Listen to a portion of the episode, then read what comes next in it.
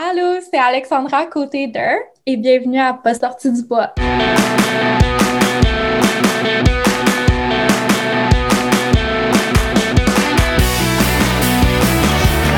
messieurs, votre gagnant du 110 Si tu commences à te sentir bien en courant un ultramarathon, fais-toi-en pas, ça va passer. grand champion du 125 km. Encore une fois cette semaine, l'épisode est présenté par NAC. C'est plus un secret pour personne, NAC est en train de changer la game en frais de nutrition pour les athlètes d'endurance. Que ce soit avec leurs barres Ultra Énergie qui ont le parfait ratio 4 grammes de glucides pour 1 gramme de protéines ou leur poudre Ultra Recovery qui fait maintenant partie de ma routine d'après-course, NAC offre une gamme complète de produits faits pour toi. Si j'ai piqué ta curiosité que tu veux essayer leurs produits, NAC offre 15% de rabais à mes auditeurs.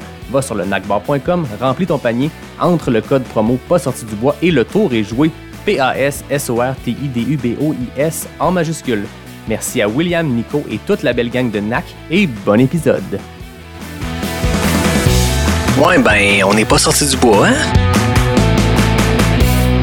Bonjour tout le monde, bienvenue à Pas sorti du bois, épisode numéro 23. Aujourd'hui, je suis en compagnie de Alexandra Côté d'Eur. Comment ça va, Alexandra? Ça va bien, toi? Ça va très bien, merci d'être là.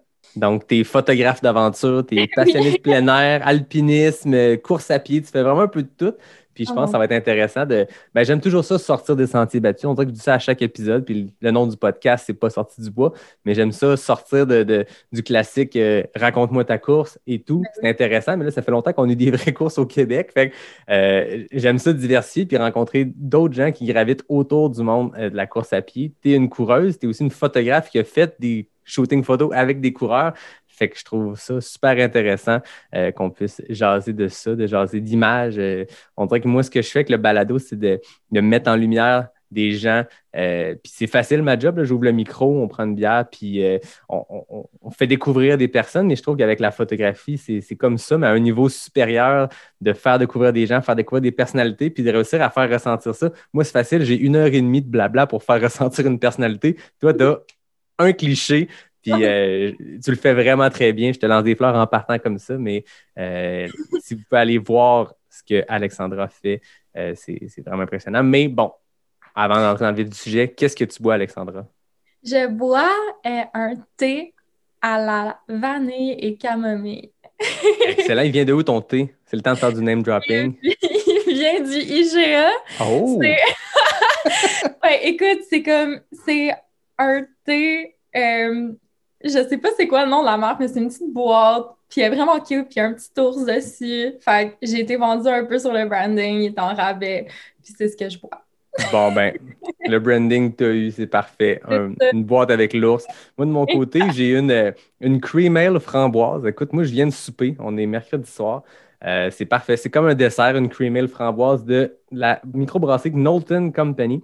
En fait, je remercie les boutiques Cheers à Montréal. Ça fait plusieurs fois que j'en parle à l'épisode. Vous connaissez les boutiques Cheers.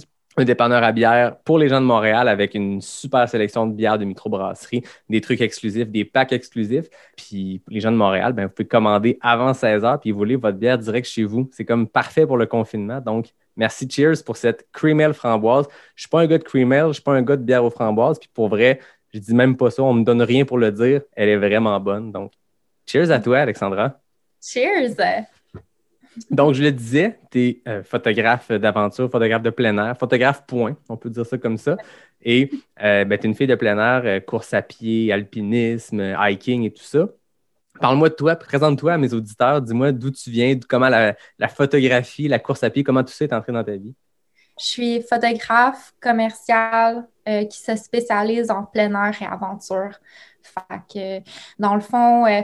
La plupart de mes mandats, c'est avec des compagnies comme mes clients, c'est B-Side, euh, la CEPAC, Combi, euh, bref, plein de compagnies comme Arcana, entre autres.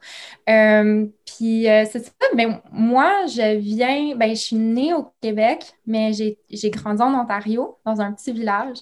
Puis j'ai tout le temps été un peu dans le plein air euh, depuis que je suis jeune. Genre, j'aimerais dire que je suis née dans le bois, mais je suis née euh, ben, à l'hôpital Sainte-Agathe, qui est quand même pas si pire.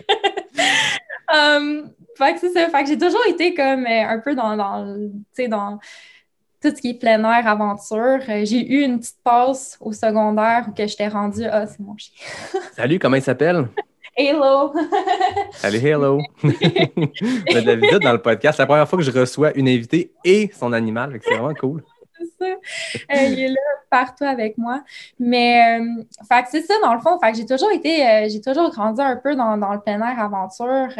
C'est sûr que je viens d'un petit village qui s'appelle Port Elgin, donc c'est à côté du Grand Lac, le lac Huron. Fait que, à la base, j'étais vraiment mordue de, tu sais, tout ce qui est rapport avec la nage, euh, comme je pouvais rester des heures dans le lac. Puis mon père, tu sais, il était comme 9 h du soir, puis il est comme Alex, faut que tu rentres. Um, puis c'est ça. Puis dans le fond, après ça, j'ai fait une partie de ma, ma jeunesse en- au Québec. Puis euh, c'est drôle parce que je pense un peu à la course. Puis moi, je suis pas quelqu'un qui était vraiment, euh, tu sais, comme Strava et tout avant. C'est, on dirait que c'est la dernière année que oui, mais j'ai toujours tripé dans tout ce qui est cardio. J'aime souffrir, en fait. Bienvenue dans le club. Puis, puis euh, fait que la course, euh, en fait, est venue euh, quand j'étais à l'école, euh, genre en. au primaire, je faisais l'équipe de cross-country. Fait que, puis après ça, au secondaire, j'ai fait un peu de track and field. Je trouve ça vraiment cool. Puis après ça, j'ai fait du basket. Um, fait que ça n'a comme pas vraiment rapport le basket, mais c'était quelque chose que je pouvais faire à l'intérieur l'hiver, puis j'aimais courir. Fait que je me suis dit que... Genre- Une façon de courir l'hiver sans être dehors à moins 20. tu sais. C'est ça. Puis euh, ben, après ça, euh, après que j'aille euh, fini mon cours en photo commerciale, j'ai eu une, un- une job où que j'ai travaillé chez Lululemon en tant que photographe.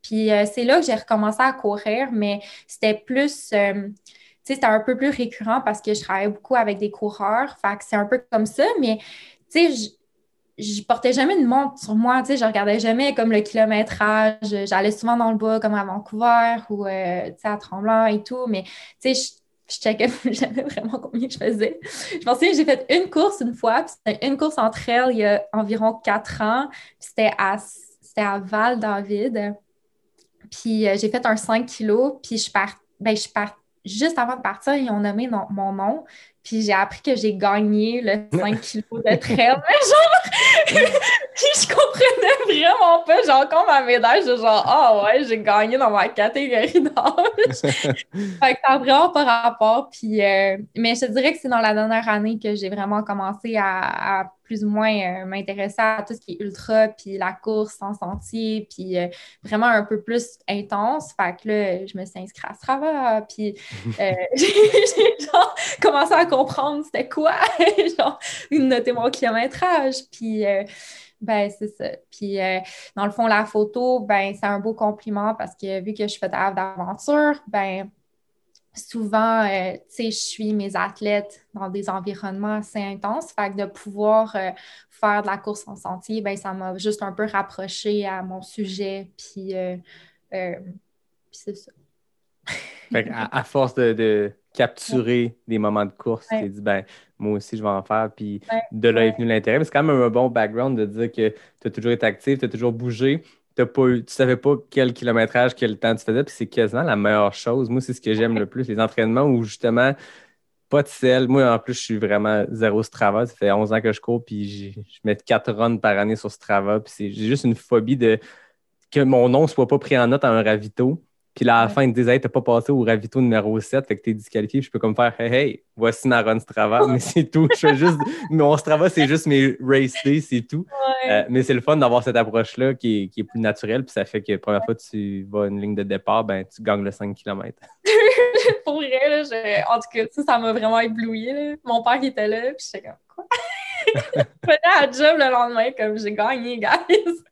Mais non, c'est ça. Tu sais, j'ai Strava, ça fait un an, puis je trouve ça intéressant, mais pas l'aspect, tu sais, comme, oh my god, le segment, puis tout, parce que je suis vraiment pas comme ça. Comme moi, je vais genre laisser mon, ma montre allumée, puis même si je prends une pause d'une heure, ben, ça compte mon Strava. Ben oui. mais tu sais, je trouve ça juste cool de pouvoir euh, un peu voir ce que les gens font, puis euh, aussi d'inspirer les gens autour de nous, là, de, de vouloir bouger. Puis des fois, c'est le fun de pouvoir voir nos, nos, temps et tout. Mais ouais, c'est nouveau d'un an. Là. C'est une satisfaction personnelle aussi, je pense, qui vient avec ben, ça, de dire euh, ben, je vois que je progresse. quand on ne prend pas de notes, quand on note pas ça, je dis que j'ai pas ce travail, j'ai un fichier Excel qui a 11 ans. Il y a du stock mm-hmm. dedans, mais c'est le fun de voir cette progression-là puis de se comparer avec soi-même. Oui, mais c'est ça. fait que tu dis que tu étais photographe. Euh, comment, comment tu t'es spécialisé là-dedans à, faire de la photographie de plein air, d'aventure, de, course? Fait que, écoute, euh, c'est ça. Moi, je suis vraiment chanceuse de trouver ma passion en photo depuis que je suis vraiment jeune. Euh, j'avais 16 ans quand mon père m'avait acheté ma première caméra qui était une Rebel T3. C'est genre même pas la T3i, le T3. Puis ça, c'était dans le temps où que mon village là, où que je vivais, on venait d'avoir un Walmart. C'était pionnier qu'il y ait un Walmart. Là. Fait que là, il m'a acheté un T3. Puis là, j'ai commencé à shooter puis prendre plein de photos. Puis moi, je suis quelqu'un qui a euh, beaucoup de problèmes en santé mentale. Fait que j'ai plusieurs maladies en santé mentale. Puis, euh, fait que pour moi, la photo, ça m'a juste ça m'a pu comme raconter mon histoire puis être autour des gens sans nécessairement devoir tout le temps jaser puis tout, puis juste comme connecter avec des gens. Fait que c'est ça. Puis mon père, un jour, il m'a dit euh, Écoute, pourquoi, euh, pourquoi tu fais pas euh, de la photo? Tu pourrais devenir photographe? Puis, tu sais, au début, je suis comme, ah, tu peux pas vraiment faire ça comme carrière. Puis là, il me sort tout son gros kit de caméra argentique. Puis il m'a dit, ben Alex, avant d'être pilote, je voulais être photographe. Puis il m'a tout montré ses vieilles lentilles. Puis là, j'ai commencé un peu à, trouver ça intéressant. Puis, euh, ben, c'est ça, j'ai jamais arrêté. Ça a toujours été ma passion. Puis, euh, sais, je, m'en souviens, je suis allée au cégep parce que dans le fond, j'ai fait mon secondaire 5 au Québec. Puis là, il fallait que je rentre au cégep. Mais je savais que je voulais être photographe. Fait que je suis rentrée au cégep en théâtre. Je sais pas pourquoi. Honnêtement, les gens me le demandent. Je suis comme non, mais, mais j'ai vraiment pas toffé. Puis ça a pris deux semaines. Puis j'étais dans un cours de philo. Puis j'étais genre non. Puis je suis partie à ma pause, je suis même pas allée à mon casier pour vider mon casier, là. comme j'ai juste parti, puis j'ai jamais revenu. Puis j'ai dit, je veux être photographe. Je me suis inscrite dans un AEC de photo commerciale parce que mon père, il est vraiment conservateur. Puis là, il était comme, là, t'es plus au cégep, faut que tu fasses un cours fait, pour réussir dans la vie. Fait que je me suis inscrite à ça euh, au Collège Marsan. Euh, fait que ça, c'est à Montréal, puis c'est un ASC. La raison pourquoi j'ai pris ça, c'est que c'est tu peux le faire en 14 mois. tu peux le faire le plus vite possible. puis j'avais l'opportunité d'avoir une bourse d'études, fait que j'ai pu mettre cet argent-là là-dedans, puis m'acheter du bon équipement. Fait que j'ai fait ça. Puis, euh, mais à travers Marsan, j'ai vraiment piqué une curiosité avec tout ce qui est éclairage commercial en studio. Fait que c'était comme mon petit moment bizarre dans ma vie où que j'ai comme passé à côté du plein air aventure, puis je suis restée comme un peu dans la mode des portraits. Um, ce qui est correct parce que ça m'a fait réaliser à quel point que j'aimais vraiment pas ça. Ben, c'est bon, des fois, il faut le faire pour se rendre compte qu'on n'aime pas ça. C'est parfait. Puis, euh, puis c'est ça, puis j'ai réalisé que j'avais encore plus euh, d'anxiété et tout face à être en ville. Puis, euh, um, tu sais, moi, dans le fond, j'ai été diagnostiquée avec, euh, ben, plusieurs maladies en santé mentale, je vais le dire. donc, anxiété généralisée, anxiété sociale, dépression chronique, mais aussi du stress post-traumatique. Fait ça, c'est vraiment le plus grave. Et alors, il y avait un événement déclencheur traumatique dans ma vie alors j'avais peur de sortir en public. Fait pour moi, la ville, c'est vraiment pas quelque chose, puis le studio, puis être avec plein de gens. Fait mais ce qui me faisait vraiment du bien, c'était d'aller en nature, puis euh, aller courir ou aller euh, juste en aventure avec ma caméra, euh, camping, peu importe.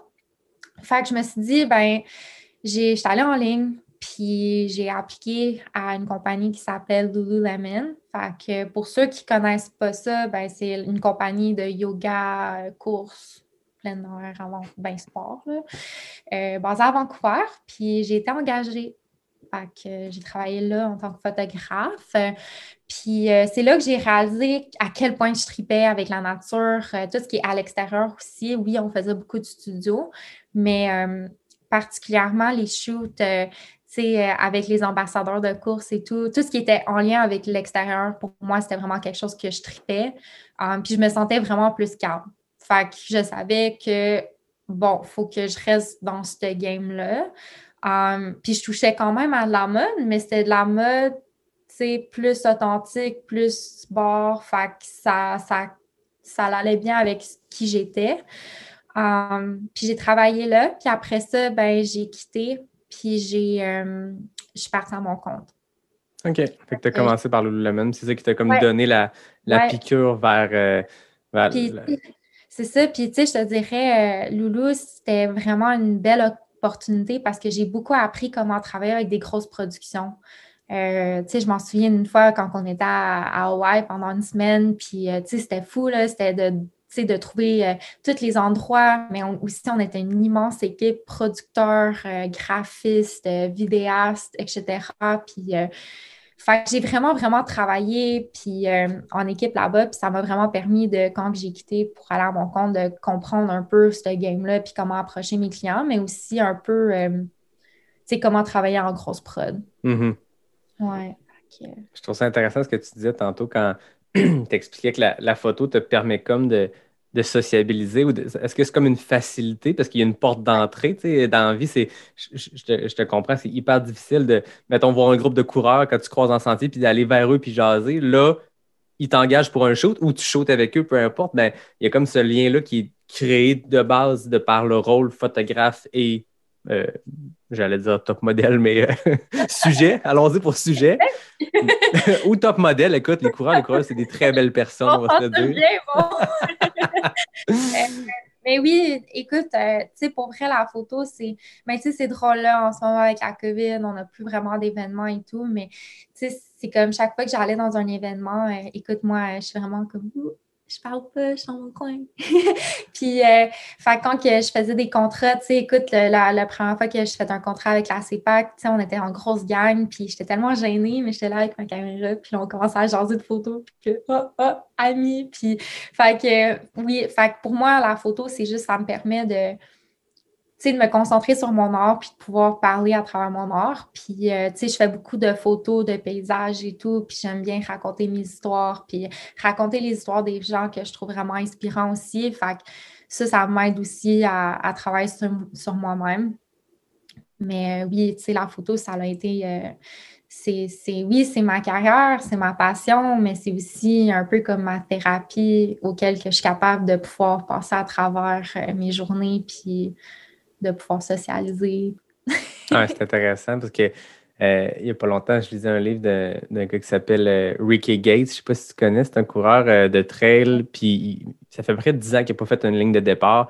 Il est vraiment en mode aventure. Il a traversé les États-Unis, un super film Trans-Americana où il traverse les États-Unis. Puis il explique lui, toi, tu parles de la photographie, mais de la course. Lui, il parle vraiment de la course comme étant un élément qui, c'est pas juste un sport, c'est pas juste une activité, c'est pas juste un hobby, c'est une façon de connecter. Puis il voulait comme montrer à quel point la course permet de connecter avec les gens. il traversait les États-Unis, puis il y avait un genre de, de les gens qui courent avec des enfants dans une poussette de course, mais lui, c'était son gear qui traînait, puis il traversait les États-Unis comme ça, puis les gens l'arrêtaient, ils jasaient, puis lui, c'était au lendemain de l'élection de Trump, puis il voulait aller voir l'Amérique profonde qu'il disait, tu sais, lui vivant en Californie, là où Trump, euh, il passait même pas proche d'être élu. Puis il dit, je veux aller parler avec les gens en Arkansas, puis comprendre. Puis il racontait à quel point ça va être une expérience humaine. Puis au-delà de l'exploit sportif de traverser les États-Unis à la course, il disait que c'était surtout une expérience d'avoir connecté avec les gens, puis que c'est ça que la course lui avait permis. Puis je trace ce parallèle-là parce que, comment tu l'expliques, c'est super intéressant de voir que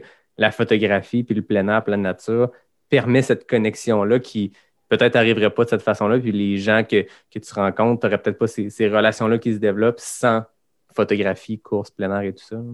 Non, c'est ça, c'est certain. Puis, euh, c'est ça, là, c'est juste un moyen de connecter puis de se sentir bien. Puis même quand je cours en sentier, écoute, euh, ça me fait du bien parce que oui, tu sais, la photo, c'est ma, ma job, c'est ma carrière, mais aussi, il faut que je trouve une manière de déconnecter à quelque part aussi. Fait pour moi, c'est ça, c'est la course en santé. Je faisais beaucoup de surf avant, mais là, avec la pandémie et tout, puis maintenant, je suis à Mont-Tremblant, fait que c'est un peu plus long.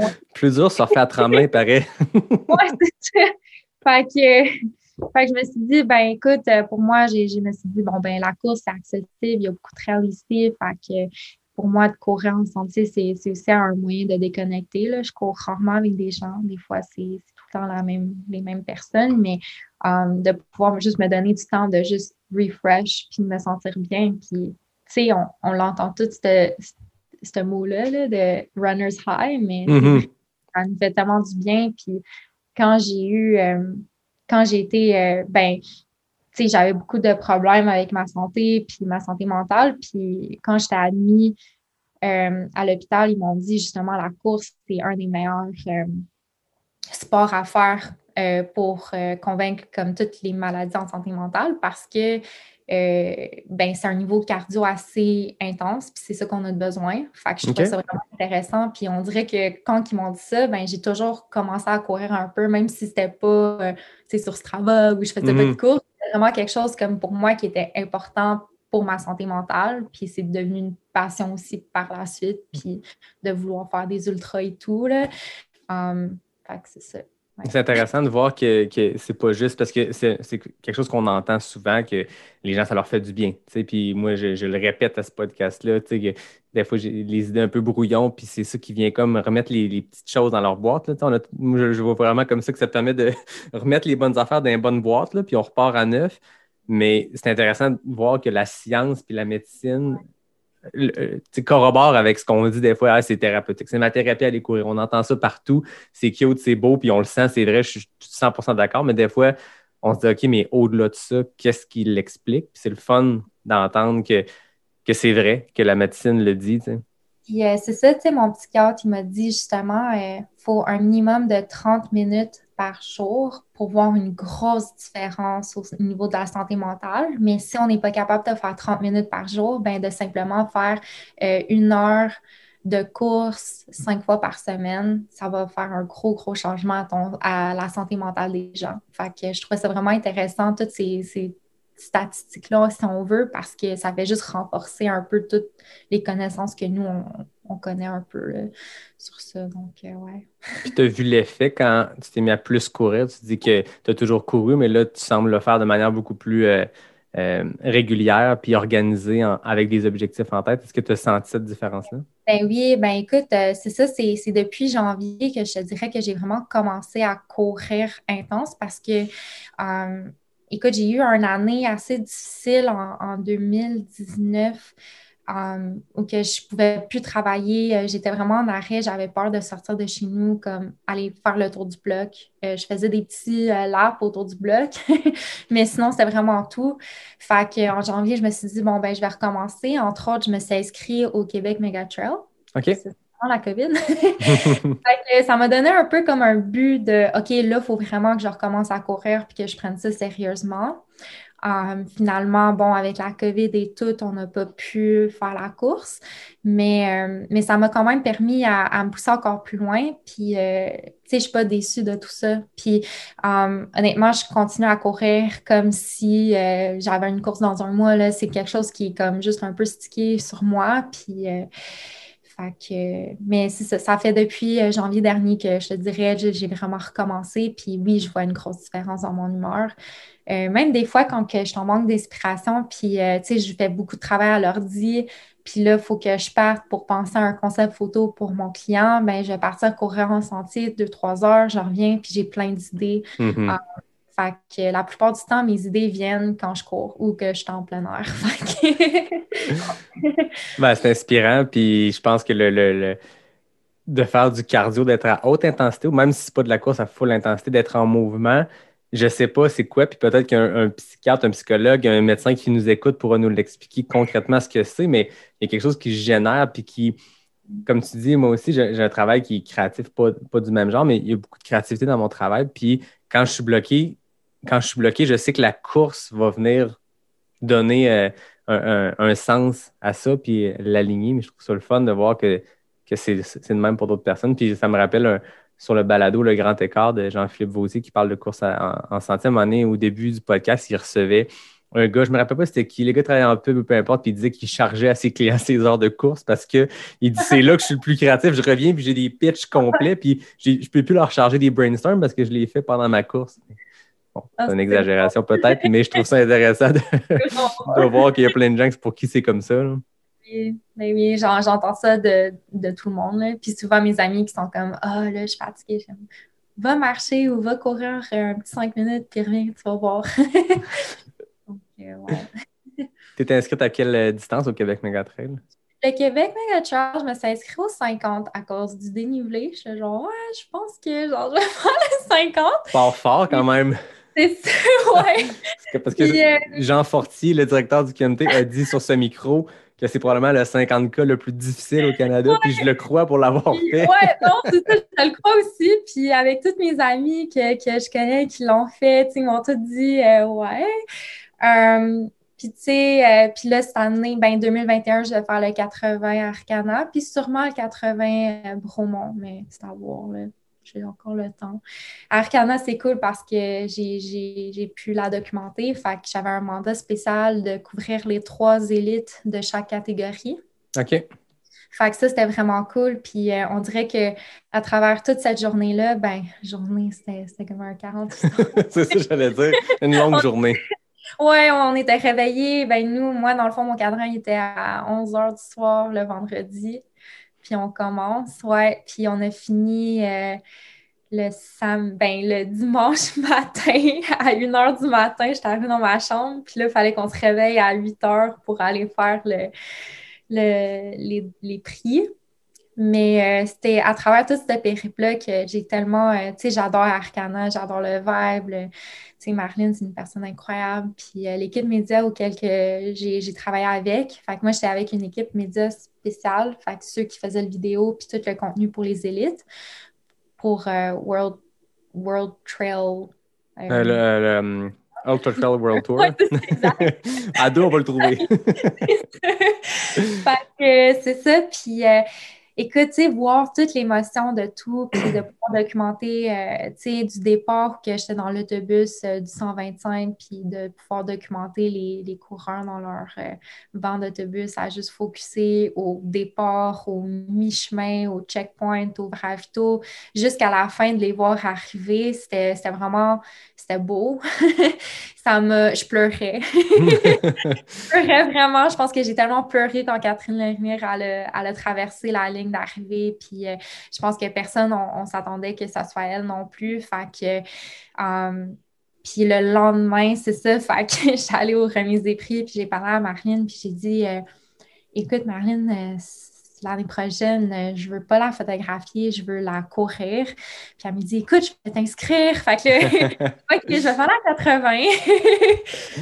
Puis, euh, mais c'était vraiment cool. Fait que de pouvoir, euh, oui, le documenter puis l'avoir de mon point de vue, mais aussi de la faire après, comme pour cette année, puis de la, tu sais, de sentir un peu les émotions que j'ai pu documenter, ça va être vraiment spécial. Puis j'ai hâte de voir euh, comment ça va se passer. C'est comme la continuité d'un cycle, de le vivre à travers ces élites-là, ces athlètes-là. Et après ça, de revivre à, à un autre niveau euh, intérieurement, d'être là sur place puis de, de faire ces sentiers-là. Comment, comment vous faisiez pour, euh, pour justement suivre les élites? Parce qu'on sait qu'Aricana, c'est une course où euh, c'est pas une course où il y a beaucoup d'accès. Il y a- d'autres courses plus faciles de rentrer sur le sentier à un moment ou à un autre. On, Les habitants sont éloignés, puis il y a une raison pour ça à. C'est Ouais. bien profond dans le bois.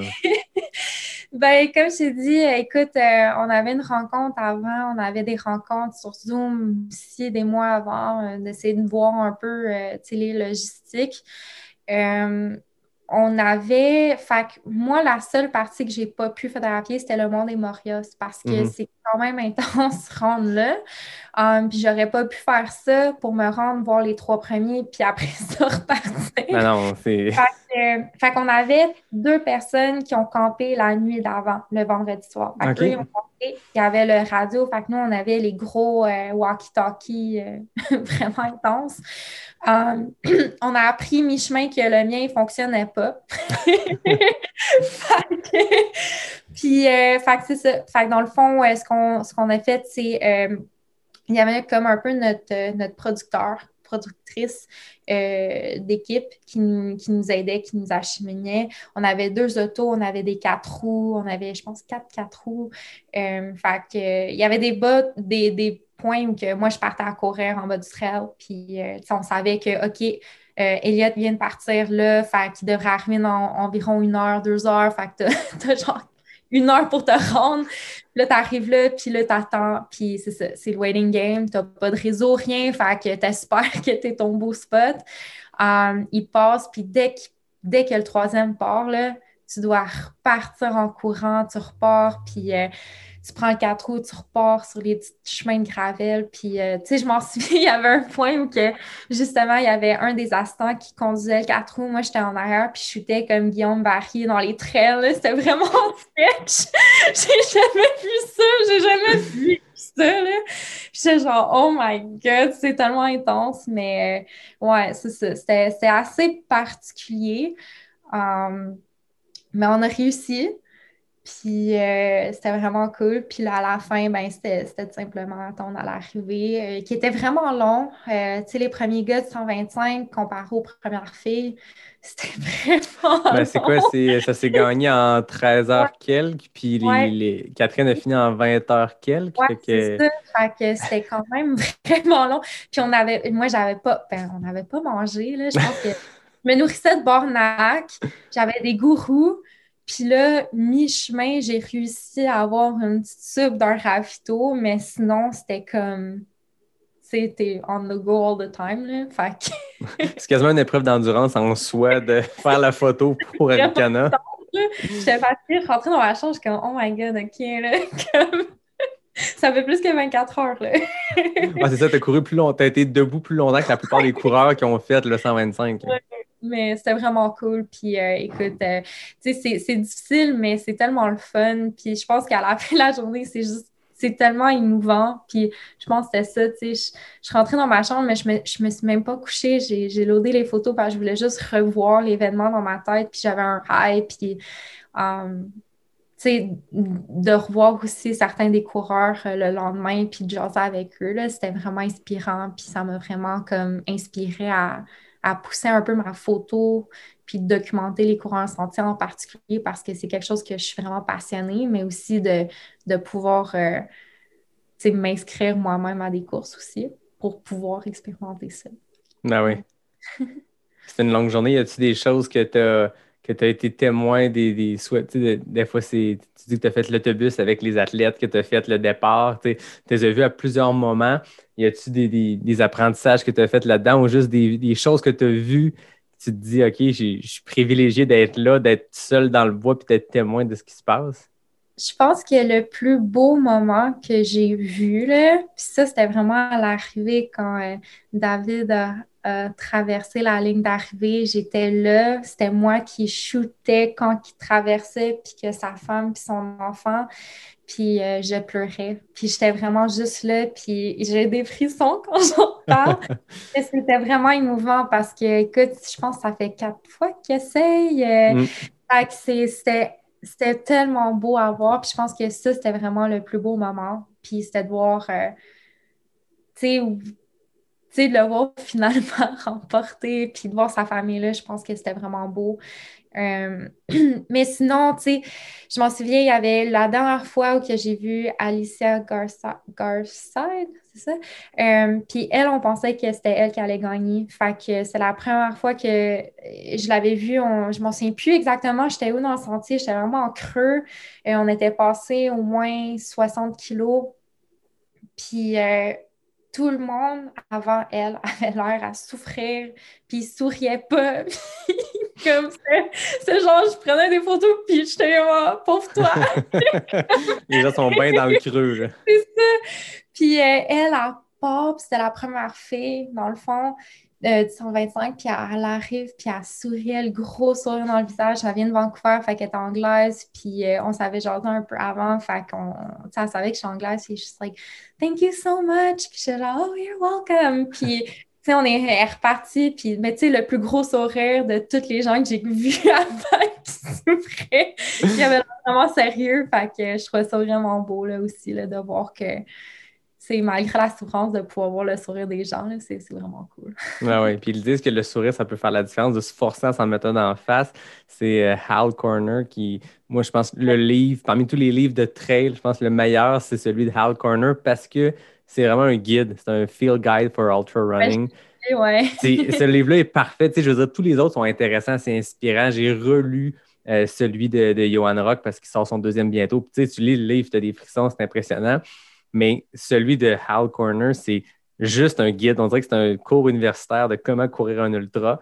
Puis il dit, puis Al Corner est connu dans la communauté pour être le gars qui, qui souffre, qui est sur le bord de DNF à Western State en 2010, puis qui a le gros sourire au ravito, mais il dit lui-même dans son livre, ça a un effet pour vrai, c'est le meilleur des trucs pour se sortir du creux. Oh non, Tous les athlètes ont des trucs différents de penser à des choses positives. De... Non, non, mets-toi un sourire d'en face. Juste ça, ça peut faire, euh, peut faire toute la différence. hein? Oh non, c'est fou, là. C'est euh, ben, tu sais, c'est scientifiquement prouvé aussi que juste sourire, ça, ça dégage tellement de, de sensations dans la tête, justement, pour être euh, heureux, là, puis plus heureux malgré la souffrance. Non, non, c'est ça. C'est le fun de voir ton, ton expérience de photographe. Ça se rapproche un peu à un autre niveau que, tu sais, les gens qui, qui font du, du crew ou surtout du bénévolat dans un ravito. Euh, n'importe quel coureur a une histoire d'un bénévole un ravito qui a dit quelque chose ou qui a fait quelque chose, qui a changé une course, puis qui a complètement ramené du positif dans une course. Mais il y a ça aussi, puis c'est le fun d'être euh, témoin de ce qui se passe dans une course extérieurement, d'être euh, là dans ton cas c'est photographe, c'est trippant parce que tu es là, tu essaies de capturer les émotions, mais je pense que quelqu'un qui fait du bénévolat peut euh, revivre un peu ce, ce truc-là. Puis les gens qui écoutent, euh, on veut tous s'inscrire à toutes les courses qu'il y a au Québec, hein, mais on peut pas. Physiquement, il faut prendre des breaks, mais si vous voulez aller faire du bénévolat à n'importe quel événement, moi, ça, j'ai adoré, plus- j'ai adoré ma journée au Transvalley il y a deux ans, plus que bien des courses, de journées de course où tu es dans le dur et tu n'as pas de fun. Là, j'ai du fun de A à Z. puis C'est trippant faire euh, du bénévolat ou juste être présent à une course. hein. Ah ouais, ou juste être un pit crew pour un projet comme un FKT. Comme moi, euh, j'ai eu la chance de documenter euh, l'essai d'Eliott Cardin en Ah, ok, Gaspésie. tu étais là? Ouais, Très puis, euh, cool. tu sais, j'ai trouvé ça vraiment vra- comme c'est ce projet-là auquel que j'ai vu à quel point que tous les bénévoles, pit crew, les pacers, ils étaient c'est c'est un support incroyable pour Elliott. Puis sans ces gens-là, écoute, euh, on n'aurait pas pu tirer quelque chose d'aussi intense, malgré qu'il n'a pas réussi. Écoute, il y avait plein de problèmes comme la température n'était pas de notre bord et tout, mais c'était vraiment incroyable, puis c'était inspirant, puis euh, ça m'a fait réaliser à quel point que, on, on dépend de ces gens-là, puis eux, ils, ils viennent, puis, tu sais, ils dévouent un, nombre d'heures, des jours, même une semaine pour euh, se préparer à, pouvoir nous, aider cette personne-là qui va, faire un goal. Fait que je trouve ça vraiment inspirant. Puis euh, on dirait que, j'ai pu documenter tout le, arrière-scène de, de cet euh, essai-là. Fait que c'était vraiment intéressant de pouvoir voir, toute la gang, le soir, là, à, à boire du vin, puis regarder les maps, puis là, OK, là, là ça, c'est ça. Puis... puis simplement de vivre l'expérience aussi. Il y avait beaucoup de péripéties. J'en doute pas. T'as-tu des, des scopes pour nous, des bonnes histoires? Oh de-! J'allais dire, t'aimes vraiment ça, photographier des sportifs dans des situations extrêmes, parce que non seulement t'es dans le bois, mais Arikana, c'est profond dans le bois, mais là, les chic-chocs, pour ceux qui ne savent pas, Elliot, cet été, il a Oh, tenté une traversée des, des chic-chocs pour un, pour un FKT, un fastest known time, puis ça n'a pas marché, mais les chic-chocs, c'est profond, profond. Oh. C'est dur aussi, là. Écoute, euh, il y a tellement eu de péripéties sur ce voyage-là. Je suis habituée de faire beaucoup de, de grosses expéditions, Euh, mais celle-là, elle, elle a été vraiment, euh, vraiment... Moi, j'ai trouvé ça assez drôle, peut-être pas dans le moment. il y avait des moments où j'étais comme fâchée, puis je pouvais pas euh, contrôler euh, mes émotions, mais tu sais, on est parti à à- il était minuit, on est parti, puis euh, déjà en partant pour la réserve faunique de Matane, euh, le frère Aya a pogné un flat. Fait que, ça, fait que là, on est là dans le bois, genre à comme une heure, deux heures du matin. OK, là, il faut changer. Puis c'était compliqué parce que la roue voulait pas tomber. Fait que, ah, puis là, finalement, on a réussi. Là, après ça, on était en retard pour le départ. Puis bref, là, le départ est parti. Puis nous, c'était vraiment, sais, les logistiques à, en Gaspésie, c'est comme, c'est un autre monde. Euh, on avait nos vélos de montagne, puis il y avait comme des spots où on disait, OK, ben on sait qu'il va passer dans ce ravito-là. Fait comment se rendre, on va prendre ce sentier-là, mais c'est un sentier comme c'est pas un sentier tapé. c'est pas un sentier de vélo de montagne. C'est un sentier comme, j'ai.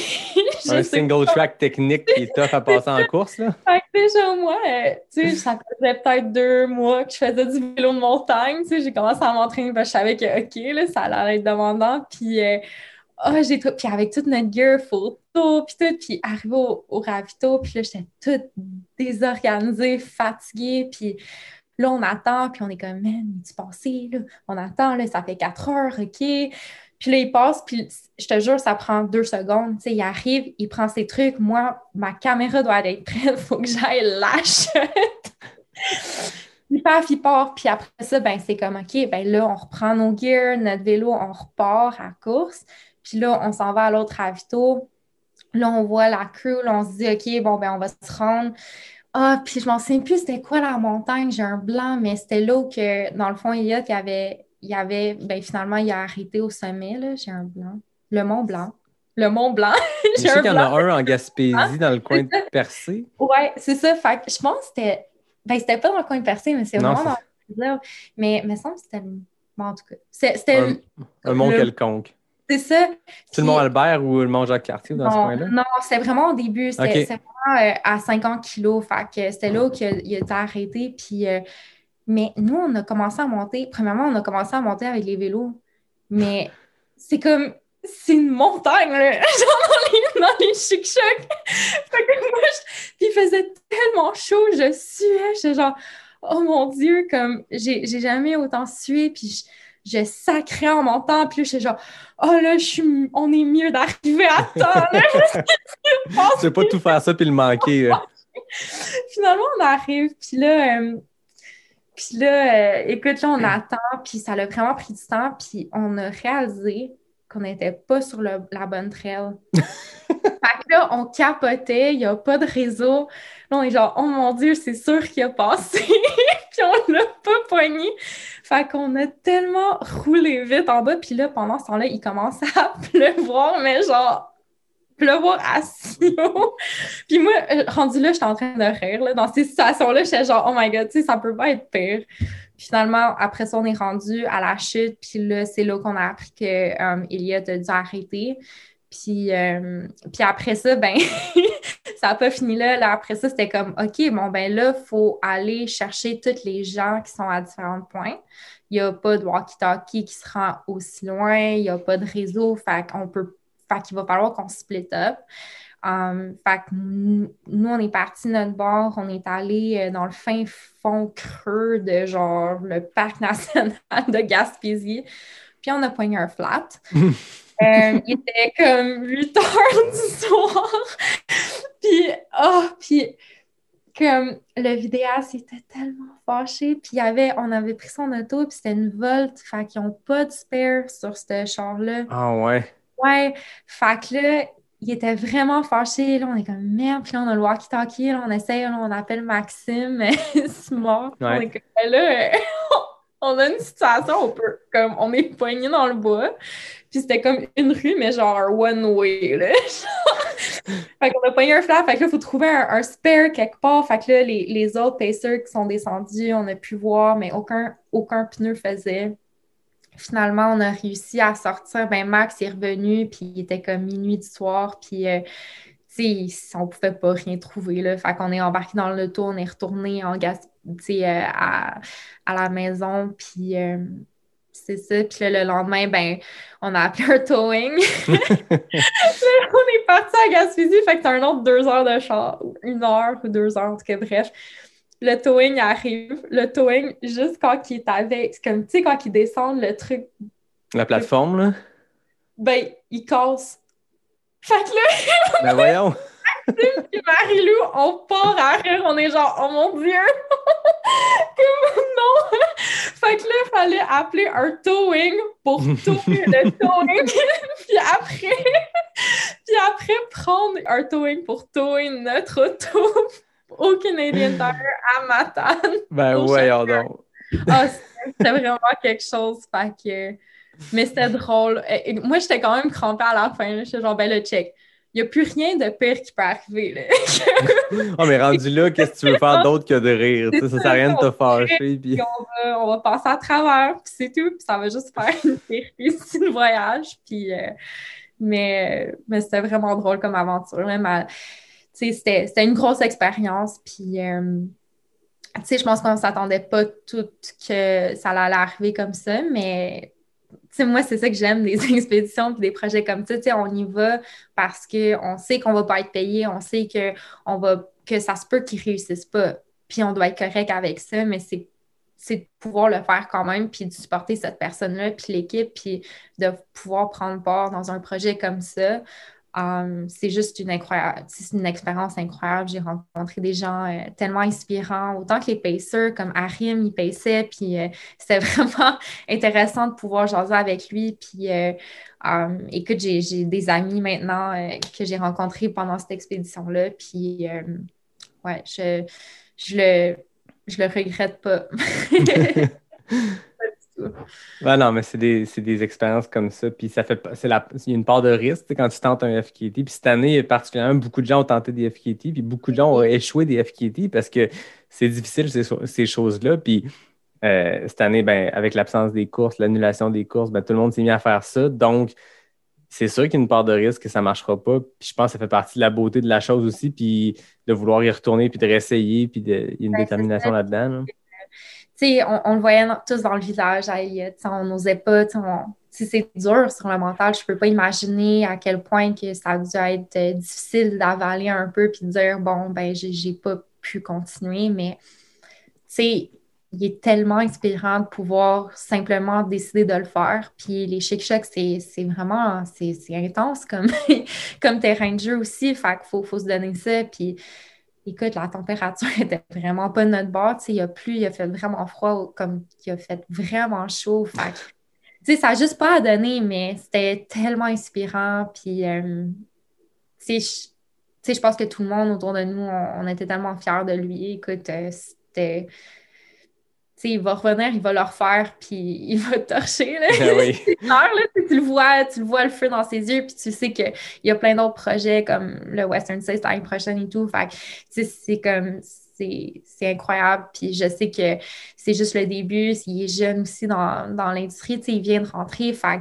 um, puis tu sais, à la fin de la journée, on, on apprend tout de nos failures. sais. Moi, je vois pas comme le failure comme wow, un échou, vraiment comme ah. oui, c'est sûr qu'au début, ça, ça me fait sentir comme ça, mais on apprend tellement, puis on, prend, on apprend tellement mieux que si on réussissait tout. Fait moi, c'est comme ça que je vois ça. Puis, euh, tu sais, par rapport à tous mes contrats, toutes mes expéditions et tout, mais aussi euh, par rapport aux athlètes qui, qui se donnent à fond, tu sais, c'est dur, mais en même temps, euh, on apprend tellement.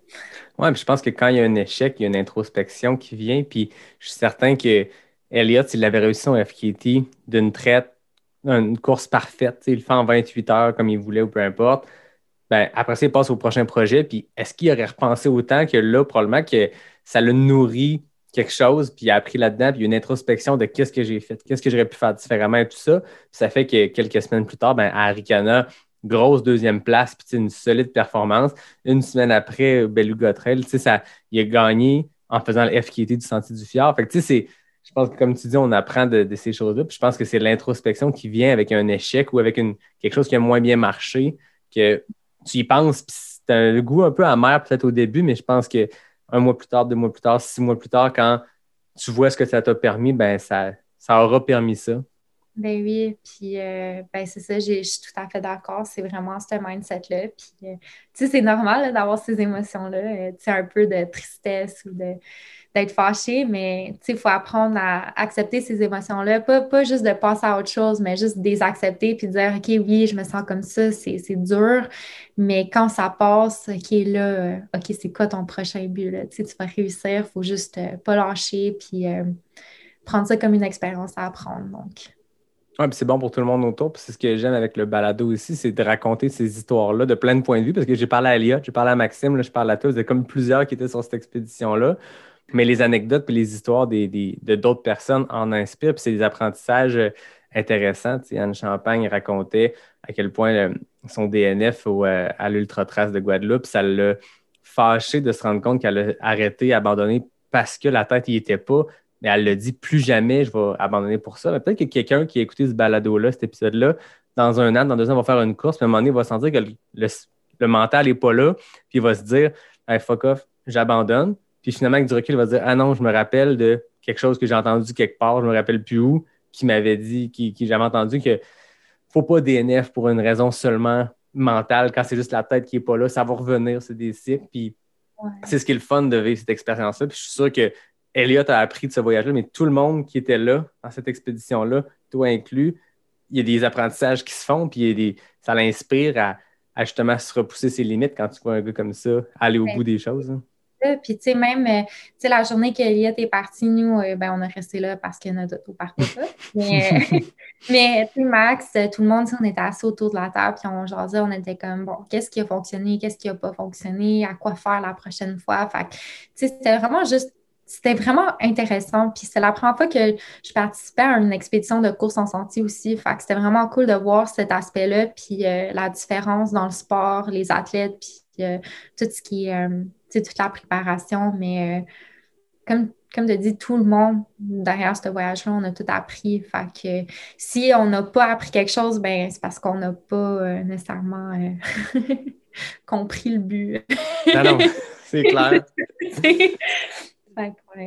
Ça devait être trippant aussi pour toi. Tu disais que tu avais commencé la course peut-être plus intensément ou de manière avec un objectif précis en tête en janvier, donc six, sept mois avant cette expédition-là d'Elias. Ça devait être le fun euh, au moment où tu commençais dans le sport, où tu avais des premiers objectifs qui s'en venaient, de lever aussi de l'intérieur puis d'apprendre à travers ça.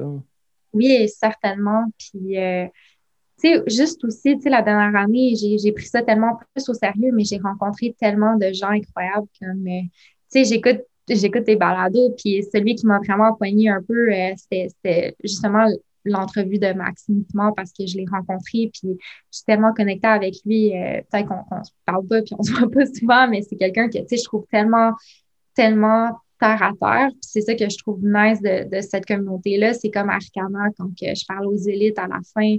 Euh, ah, tu sais, je parlais avec Catherine, puis je disais, ah ouais, j'ai mon, j'ai mon Québec Megacha qui était censé être dans un mois. Ouais on a jasé, puis tu sais, on a échangé nos numéros de téléphone, puis euh, écoute, on, se connecte sur les réseaux sociaux. Fait puis tu sais, elle, continue de, m'encourager, puis je trouve ça vraiment cool. Puis euh, tu sais, j'ai.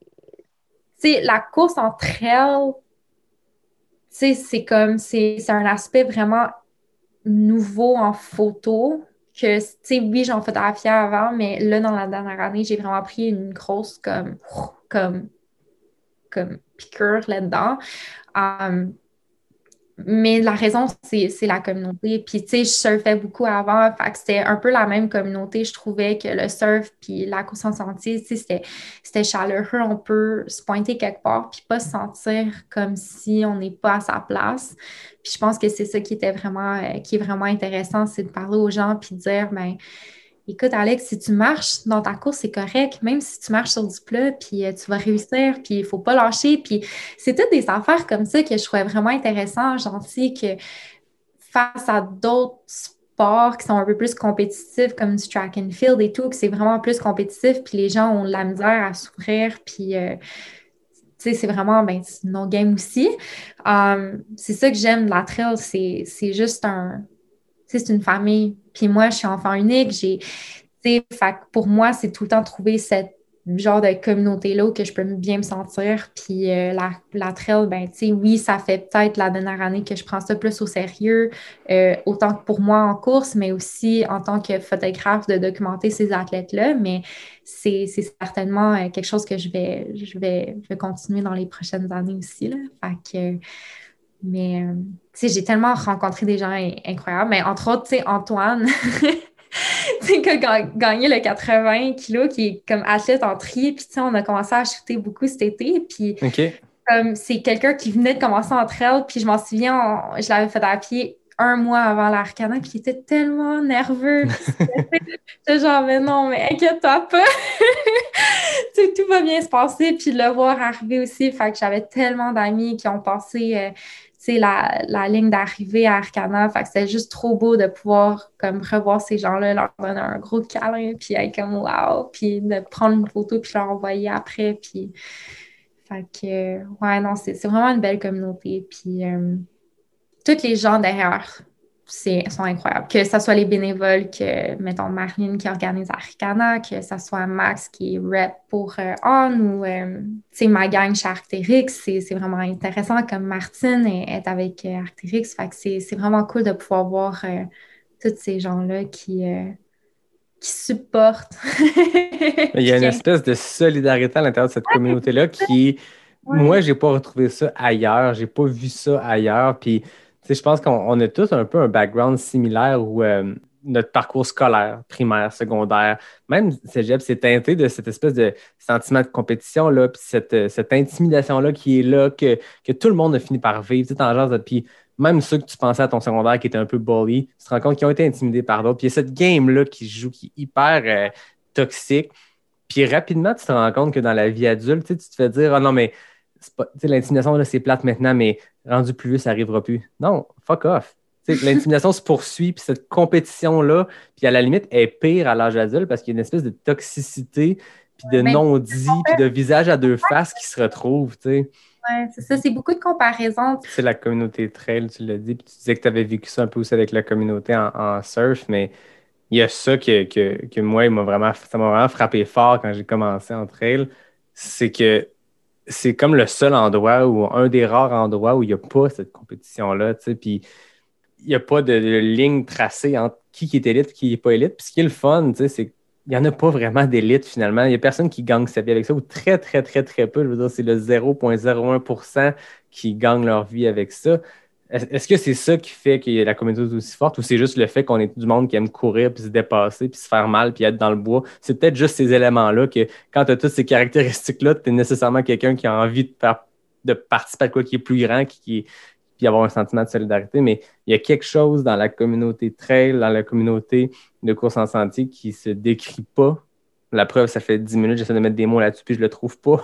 Mais cette espèce de solidarité-là, puis tout ce que tu viens de décrire, que la compétition existe. Oui, il y a un classement à la fin, mais le monde entre elles, ils s'en foutent complètement. je parlais avec Richard Turgeon qui, qui a full expérience là-dedans, qui a fait des gigas ultra, puis le gars, il raconte que lui, il court quasiment pour courir avec ses chums puis boire une bière après la course. Puis la course, c'est comme juste une raison pour faire tout ça. Je trouve ça beau. C'est ça qui est inspirant. Puis de parler avec une Martine qui, qui fait des choses exceptionnelles. Puis dans la communauté de trail, Martine est aussi inspirante que Anne Champagne qui gagne des courses. Puis ils n'ont pas les mêmes temps, ils n'ont pas la même vitesse. Mais fuck, Martine a fait des 330 kilos, puis il n'y a personne qui fait ça dans la vie. Martine, c'est une inspiration pour plein de monde. Puis je pense que c'est tellement des exploits exceptionnels, peu importe le niveau, peu importe le temps que tu le mets. quand tu passes 160 km, c'est déjà un exploit, puis ça inspire les gens, puis il y a une humilité qui vient avec ça. Fait en tout cas, tout ça pour dire que c'est beau ce que tu racontes par rapport à cette communauté-là, puis c'est le fun de, le sentir que tout le monde a ce feeling-là je pense peut-être que c'est mon aspect de observatrice puis d'être photographe. Fait, à la base, j'observe ça, mais ce que je trouve aussi, c'est que la communauté de trail, comme tu as dit, c'est ça, il y a quelque chose, mais je pense que c'est parce que les gens qui commencent en course, surtout les ultras, ils font pas nécessairement parce qu'ils veulent se rendre au podium, mais ils font par leur leur dépassement, leur dépassement de soi-même. Puis je pense que c'est ça qui est beau, c'est parce c'est tout le temps un challenge, puis on sait jamais c'est qui qui va gagner. Euh, ça pourrait être n'importe qui. Puis on l'a vu à Arcana avec euh, um, 125 des filles. Fait que je pense que c'est ça, on ne sait jamais qui, va gagner n'importe quoi qui pourrait arriver. Euh, on a des problèmes gastro ou euh, finalement il fait trop chaud, peu importe. Fait, puis là, il y a quelqu'un de nouveau qui gagne, écoute. Fait que je trouve que c'est ça qui est beau. Puis c'est aussi le fait qu'à la base, tout le monde qui court, mais ben, en fait, tout le monde avec qui j'ai côtoyé, ils le font par eux-mêmes, puis par se dépasser eux-mêmes. Puis je pense que c'est ça qui est beau. C'est pas c'est pas de se rendre au podium. C'est sûr que oui, à quelque part, quand on est élite, mais encore une fois, on peut pas nécessairement se comparer à, mettons, les gens élites qui font ça de leur vie parce que ils font ça de leur vie. leur job, c'est de prendre soin de leur corps puis de s'entraîner, mais je trouve ça tout aussi inspirant de trouver quelqu'un qui va courir euh, des ultras, mais qui a une job 40 heures par semaine, euh, qui travaille en bureau, qui doit se trouver le temps pour aller s'entraîner, pour pouvoir aller courir. Moi, je trouve ça tellement inspirant également. Fait il y a comme, c'est c'est, juste une belle communauté, puis tout le monde a de la, se mélange bien ensemble. Puis, euh, j'ai jamais rencontré Anne Champagne. Ça serait vraiment un rêve pour moi de, la photographier en fait. Ça fait longtemps que je la suis, puis je trouve ça tellement inspirant ce qu'elle fait. Puis, euh, en, écoutant aussi son balado, tout ce qui est rapport avec, sais, elle, puis sa santé mentale, puis comment qu'elle a c'est dur pour quelqu'un à ce niveau-là de se dire bon ben je vais rentrer une course puis je pense que tout le monde va penser que je vais devoir gagner. c'est vraiment intéressant de voir cet aspect-là puis de dire ben écoute, faut pas penser à ça parce que n'importe quoi pourrait arriver puis si on continuellement essaye de se dire bon ben faut que je gagne euh, ou tu te compares ailleurs, ben oublie ça là. Tu, réussiras pas puis tu vas être trop anxieuse puis tu n'auras pas le fun. Ah non, exact. pas le fun at all. non, la pression peut être là, mais une jour, le, moment que le, la course part, tu y vas puis c'est tout. Mais là, euh, je trouve ça intéressant. Tu dis que ton rêve, c'est de photographier une champagne. Moi, je le sais qu'Anne est une auditrice assidue. Anne, d'habitude, écoute l'épisode dans la première journée ou la deuxième qui s'est mis en ligne. Donc, Anne, Alexandra aimerait beaucoup te photographier je les deux de la rive nord. Je sais qu'Anne est plus, euh, mais bref, de la rive nord, couronne large de Montréal, toi à Tremblant. Euh, donc euh, voilà, c'est dit. ça serait cool, tu sais. Je trouve que ben, être sais, femme photographe dominée dans un, une industrie d'hommes, je trouve ça vraiment cool de pouvoir documenter les femmes, surtout les femmes entre elles. On les voit là, c'est comme la différence des femmes qui courent versus les gars dans le line-up de pouvoir documenter euh, les femmes un peu plus loin puis de raconter leur histoire, mais aussi en tant que photographe femme, je pense que c'est ça qui est cool, la connexion. Puis ça a été beaucoup mon focus aussi, là, de, de prouver euh, que, tu on, a autant notre place. Mais euh, ouais, fait que, Mais je pense qu'on a une responsabilité aussi par rapport à ça. Tu, l'as dit à Ricana, je pense cette année, c'était plus flagrant que jamais le nombre de, oh. le pourcentage de femmes sur le 125 oui, c'est connu, plus les distances allongent, moins il y a de femmes qui s'inscrivent, alors qu'on se rend compte que les femmes performent mieux dans les extrêmes distances parce qu'elles sont plus endurantes. Mais je comprends qu'il y a toute une part d'entraînement. Euh, puis peut-être que physiologiquement, les femmes courent une petite affaire moins vite. Donc, ce que ça veut dire, moi, dans ma tête, ça ne veut pas dire que les femmes sont plus lentes, ça veut dire que les femmes font plus d'heures d'entraînement pour le même kilométrage. Donc, c'est plus de temps. Donc, tu sais, il y, a plein de choses. Puis je, reçois bientôt Marie-Ève Trotti, qui est une coureuse euh, super inspirante, qui a euh, un message très fort là-dedans. Puis je vais vouloir qu'on en jase parce que je trouve qu'on a une responsabilité dès qu'on est un média. Dès qu'on, tu sais, je considère média, tu sais, je veux dire, je suis pas un média, je suis un balado tout seul dans mon dans ma spare room, dans mon appartement avec un micro, mais on, on a une responsabilité, toi, tu l'as dit comme photographe, de d'avoir des sujets, de mettre ça en lumière. Euh, les entreprises qui ont des, line-up d'ambassadeurs, euh, ils ont une responsabilité de mettre de l'avant des femmes ou des gens issus de la diversité, peu importe, mais de mettre de l'avant l'éventail de gens. Si tu fais une course, tu regardes, il y a des gens de partout, de tous les backgrounds, mais mettons cette diversité-là de l'avant. On a une, responsabilité. moi, c'est quelque chose, quand j'ai parti le projet, ça a été, j'ai pensé au nom, j'ai pensé à ça allait être quoi le concept, j'ai pensé à je veux autant de femmes que d'hommes. Est-ce que à 100 épisodes, je vais être à 50-50, je ne sais pas. C'est une, volonté de mettre de l'avant tout le monde qui fait de la trail. Puis on a une responsabilité de, faire connaître euh, des, personnalités inspirantes, des Martine, des Anne, des Catherine, peu importe, des femmes, des Stephanie Simpson, qui est une des meilleures coureuses d'ultra au Canada, qui a des enfants, qui a une vie professionnelle et tout ça. Mettons ça de l'avant, puis montrons que c'est possible, puis que s'il y a des femmes qui courent, puis qui auraient le goût de faire des longues distances, parce que c'est correct de ne pas en faire. C'est bon pour vos jambes aussi de ne pas en faire. Mais si vous avez cette volonté-là, ben ça se peut. Puis voici des femmes qui l'ont fait. Puis je trouve qu'il y a une part de responsabilité. Puis ben, dans une société comme la nôtre, il faut le faire. C'est ça, puis il faut juste dire, ben, tu sais, on est capable. tu sais, je te dis pas que capable, de, courir un 50 kg demain si tu n'as jamais couru, mais si, si c'est ce que tu veux faire, puis tu veux le faire, ben go, fais-le. Tu sais, ça, on dirait qu'il y a, bien des années, ça fait quand même longtemps que je suis dans, les médias, puis souvent, euh, tout le monde est comme Ah ouais, tu penses-tu vraiment que tu vas te rendre euh, à la hauteur de Alex Stroll, puis Chris Bucker, puis tout? Puis j'ai dit, ben, ben si je pense pas dans ma tête, puis je pense pas, ben non. mais pourquoi moi je pourrais pas?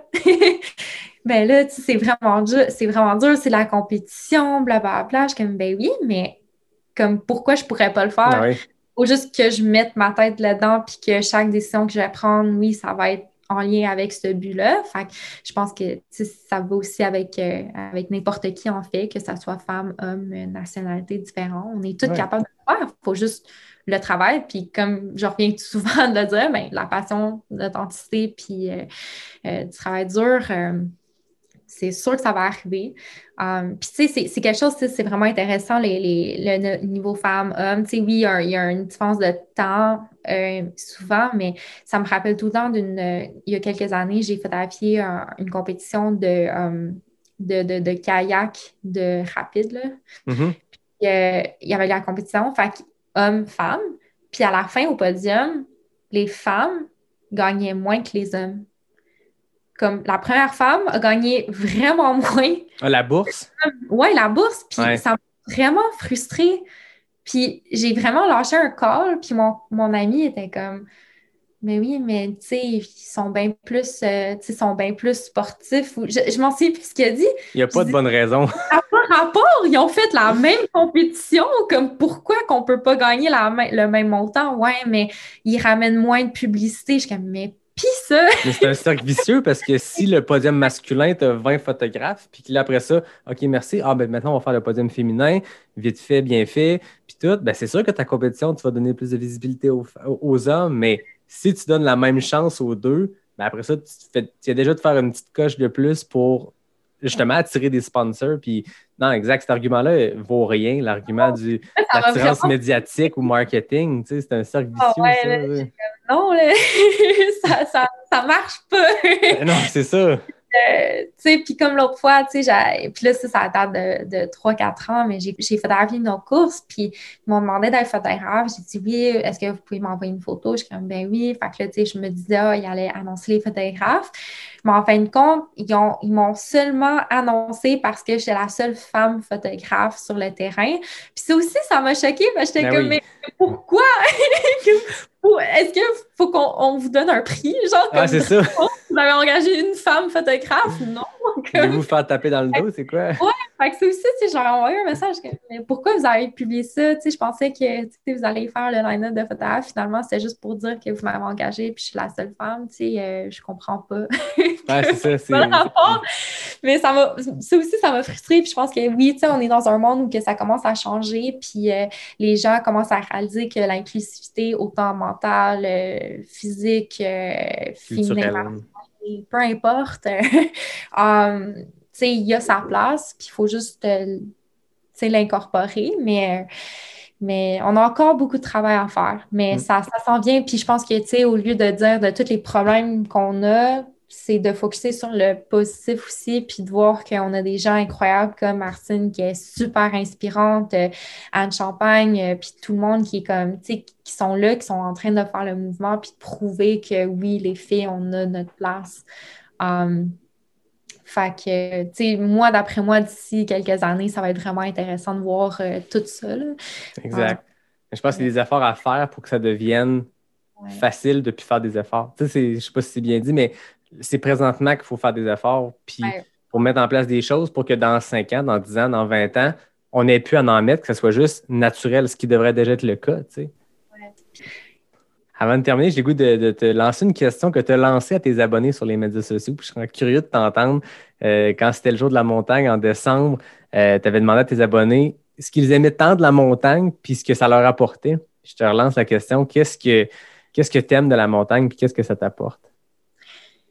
Ben, la montagne, pour moi, c'est c'est comme, c'est tout plein de choses, mais je dirais plus, euh, quand je j'ai, du stress post-traumatique, j'ai des problèmes d'anxiété. Fait pour moi, chaque fois que je me sentais vraiment pas bien, puis euh, vraiment bas, ou euh, j'avais beaucoup de difficultés dans les moments difficiles dans ma vie, je me suis toujours retrouvée en montagne. que ce soit d'aller courir ou d'aller en rando ou d'emmener ma photo avec moi. Um, fait pour moi, la montagne, ça m'apporte une forme de, de calme, d'apaisement, mais aussi de thérapie, mais aussi un challenge. Parce que, tu sais, on, entend souvent le, la, la citation de, tu sais, il faut graver des montagnes pour comme passer ou il faut monter la montagne pour la redescendre puis passer à autre chose. Fait pour moi, c'est, ça a tout le temps été un peu ça, um, ma vision des montagnes, c'est de pouvoir, euh, oui, ça va être vraiment dur, la gravir, c'est challengeant, ça va te tester, mais c'est que du bon. Puis arriver en haut, tu vas voir la belle vue, tu vas voir tout ce que tu as accompli, puis tu vas être contente de ça, tu vas être fière. Um, fait que pour moi, c'est un peu tout cet, aspect-là. Puis, tu sais, c'est drôle, mais pour moi, la, montagne, c'est assez, c'est un challenge, mais c'est aussi apaisant.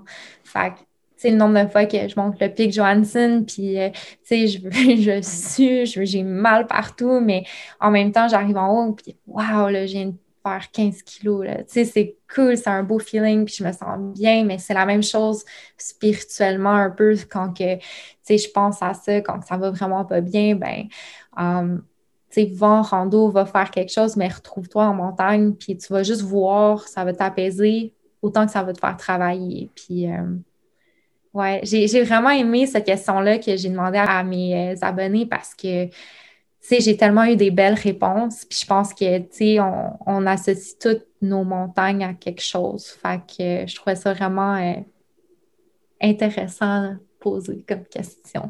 Une portion à la fois euh, philosophique dans tout ça qui est, le fun, puis la montagne, c'est exactement ça. Euh, puis quand, quand, ils disent qu'un ultra, c'est comme une vie, c'est un peu ça aussi. C'est qu'il y a des hauts et des bas. Puis dans un ultra, surtout quand tu fais le QNT 50, il y a des hauts et des bas.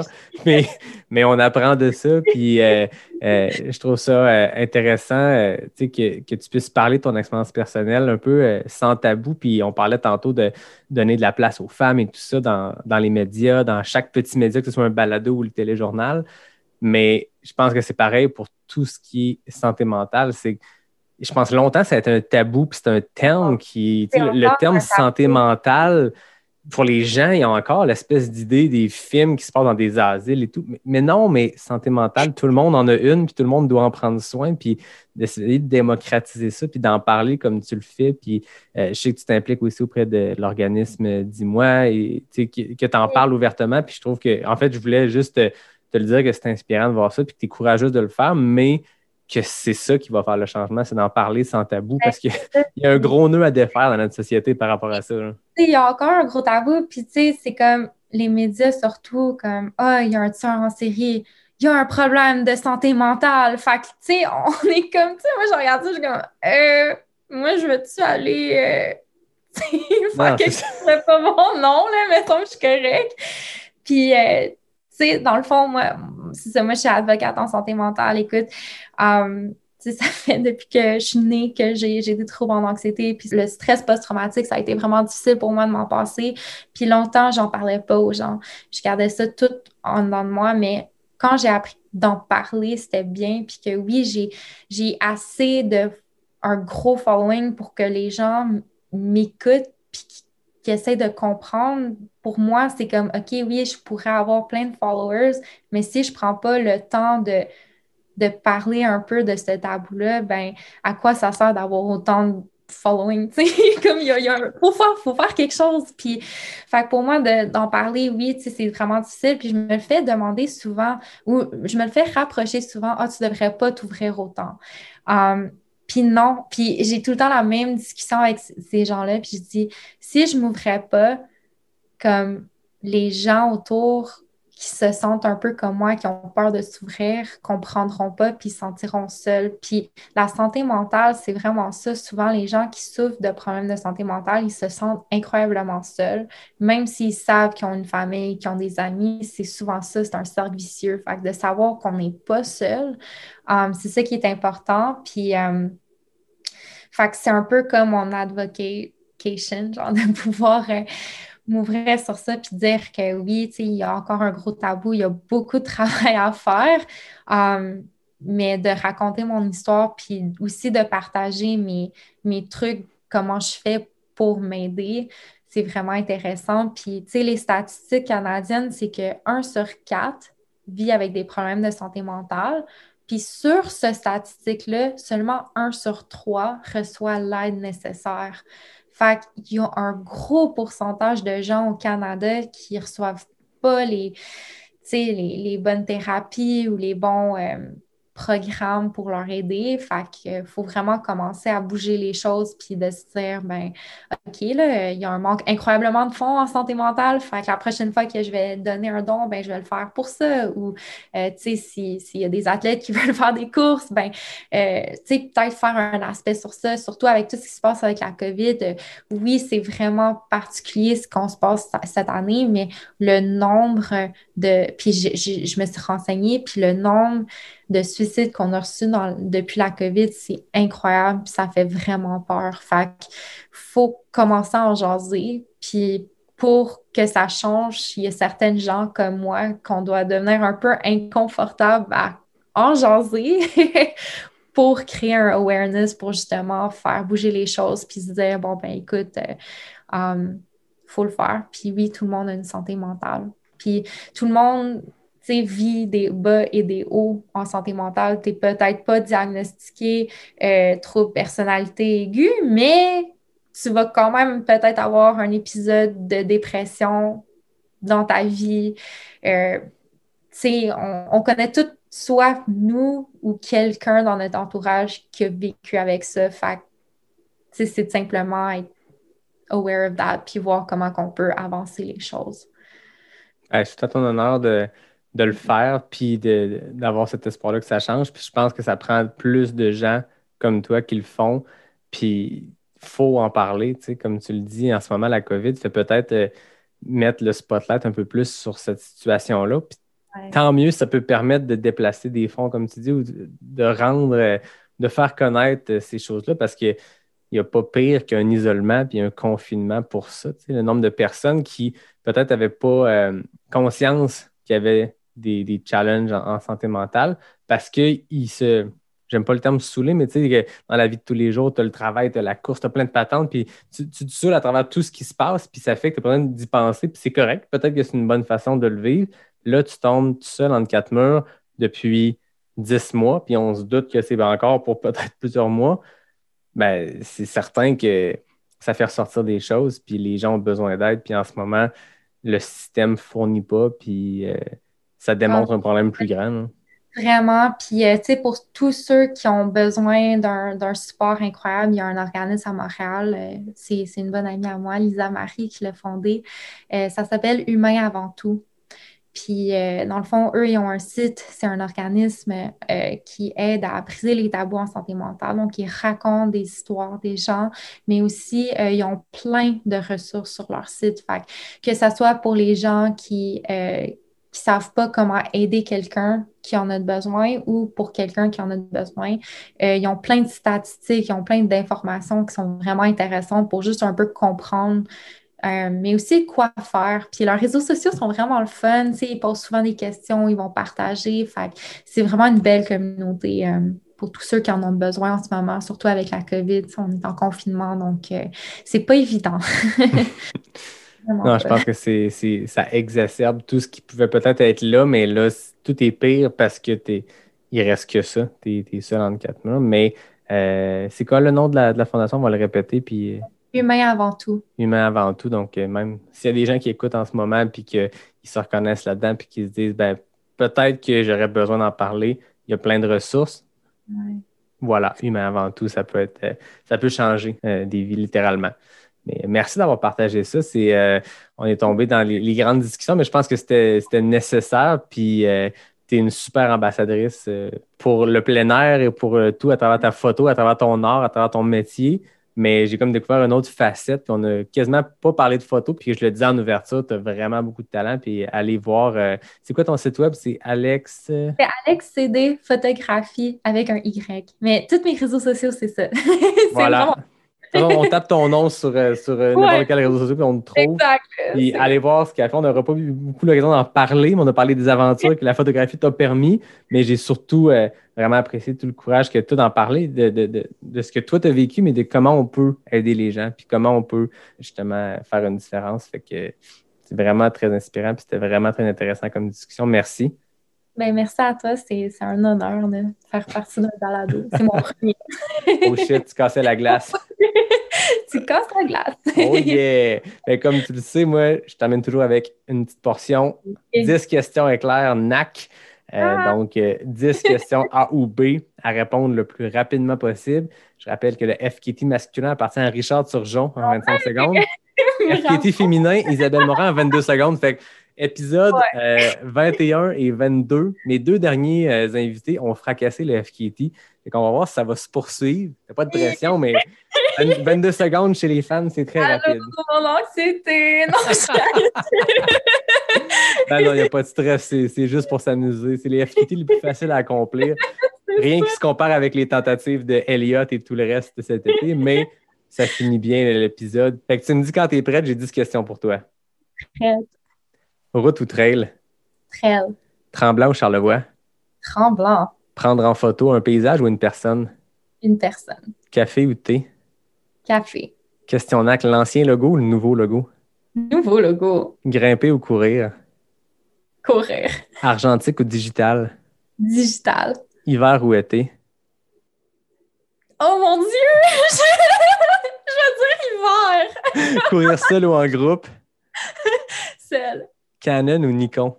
Canon. 30 secondes pile. Ah! C'est ou été qui est venu tout planter parce que je, je pense que tu étais vraiment sur un, un pace, disons-le comme ça, pour, euh, pour Eh oui. faire une, une performance dans, dans le range d'Isabelle Morin à 22 secondes. Et ou été est venu te. Hey!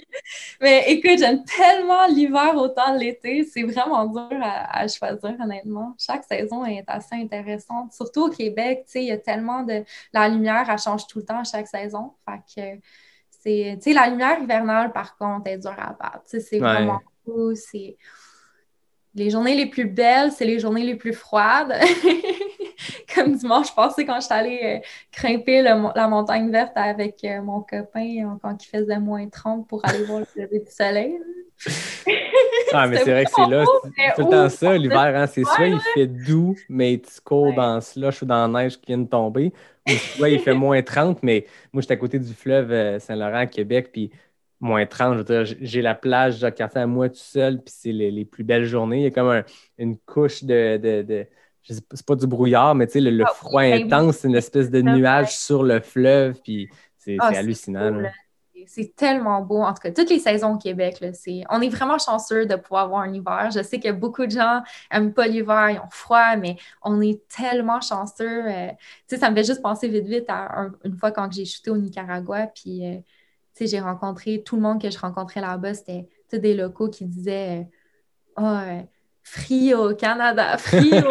ils n'ont jamais, jamais su c'est quoi le froid. Fait je trouve qu'on est vraiment chanceux de pouvoir euh, vivre ça.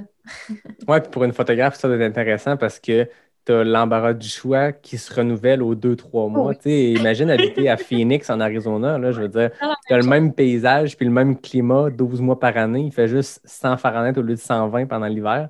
Là, c'est comme au Québec, ça change. Tu clignes des yeux puis tu as changé de décor. là. Vraiment, vraiment.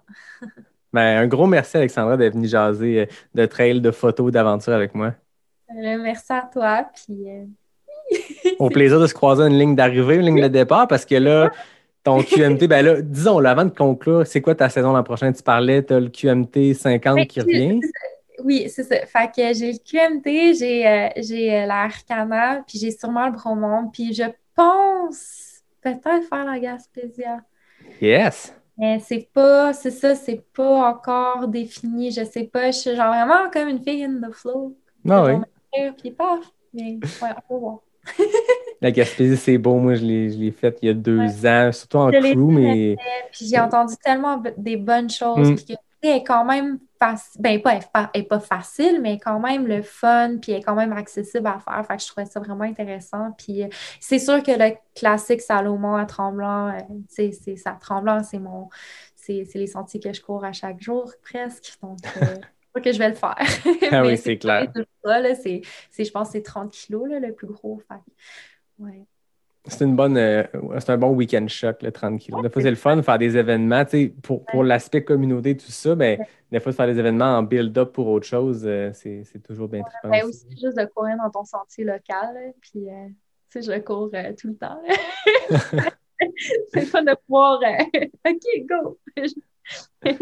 Ah oui, c'est clair. Ben, au plaisir de se voir au QMT, à Ricana, peut-être en Gaspésie. Moi, je vais être à Bromont aussi. On a comme les mêmes courses, fait que ça sera l'occasion de se croiser. Puis, euh, de jaser en vrai plutôt qu'à distance. Hein. chien avec moi. Ben oui, exactement. Il était calme, finalement. On ne l'a pas entendu de l'émission. À ceux qui font juste l'écouter sur Spotify ou peu importe, il y avait un chien présent dans le cadre de caméra toute l'entrevue, puis on ne l'a pas entendu. C'est un bon chien. Oui, très bon chien. Un gros merci, Alexandra. Puis merci à tout le monde qui nous écoute euh, semaine après semaine. Euh, c'est trippant de vous lire, c'est trippant de vous voir euh, réagir, mes invités. Puis je pense que cet épisode-là va faire réagir. Pour vrai, c'est un, gros coup de cœur, en tout cas, pour, pour l'animateur. J'espère que ça le sera aussi pour les auditeurs. Mais c'était vraiment une super discussion. Puis un grand plaisir de te parler, Alexandra. Merci beaucoup. Merci à toi encore une fois. Et à tout le monde, je vous dis à bientôt pour un prochain épisode de Pas sorti du bois où je recevrai pour la première fois un duo. Donc, je reçois Joanie Desroches et Julien Lachance, un couple de coureurs, de triathlètes. Donc, c'est un spécial quasiment Saint-Valentin. Ça va sortir le 10 février. C'était pas prévu, mais on s'est rendu compte, hey, un couple à Pas sorti du bois le 10 février. C'est quasiment concept. Donc, surveillez ça pour l'épisode 24. Puis, euh, merci Alexandra, merci à tout le monde et à bientôt. Bye.